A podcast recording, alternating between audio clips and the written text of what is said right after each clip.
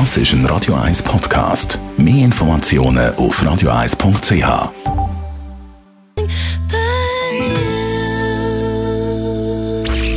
Die Sprechstunde auf Radio 1. Ja, wenn man so richtig müde ist und sich so konzentrieren kann das ganz schön mühsam sein. Dann heisst Augen zu und durch im wahrsten Sinn vom Wort. Vielleicht hilft nämlich ein Powernap.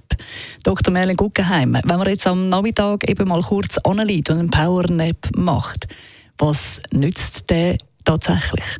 Der Powernap ist wahrscheinlich die ideale Mischung aus Schlafen und Zeitaufwand. Also man tut am meisten Benefit ziehen aus einem kurzen Schlaf, ohne dass man dafür zu viel Zeit verbraucht.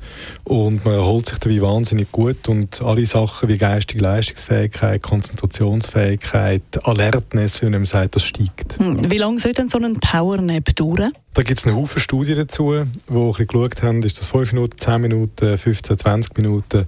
Wahrscheinlich ist es so, dass der Powernap nicht länger als 30 Minuten sollte dauern. Wenn man länger als 30 Minuten nappt, dann fällt man in eine Tiefschlafphase. Oder? Der Grund, dass man Powernap macht, ist, dass man in der oberflächlichen Schlafphase bleibt und einen Haufen Benefit aus dem Schlafen zieht, aber nicht in das Schlaftrunkene kommt, wo man reinkommt, wenn man aus einer Tiefschlafphase aufwacht. Also länger als 30 Minuten sollte es auf keinen Fall gehen. Die meisten Leute, die Powernappen, wissen, was für sie ideal ist. Hm, wenn man jetzt feststellt, es bringt tatsächlich etwas, so einen Powernap machen, irgendwann gewöhnt man sich ja daran. Also alles, was man regelmäßig macht, gewöhnt man sich daran. Das ist auch beim Powernap so, oder?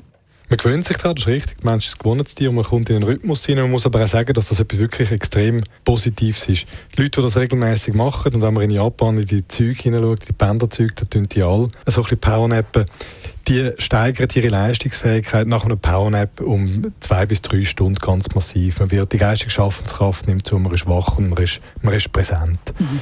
Was auch klar ist, ist, dass wenn Männer ein Siesta machen, dann ist es so, dass das wahrscheinlich der mit dem grossen Abstand wesentlichste Faktor ist, den man machen kann, um sein, sein Herzinfarktrisiko zu senken. Einfach mindestens dreimal in der Woche eine halbe Stunde schlafen am Mittag senkt das Herzinfarktrisiko. Wow, also, aber da ist jetzt die Rede von Männern, also für Frauen gilt das in dem Fall nicht? Mhm, aber Frauen haben ohnehin so einen eingebauten Schutz vor dem Herzinfarkt, der heißt Östrogen. Das Risiko der Frauen gleicht sich äh, dem von den Männern für den Herzinfarkt erst dann an, wenn das Östrogen nach dem Wechseljahr anfängt abnehmen.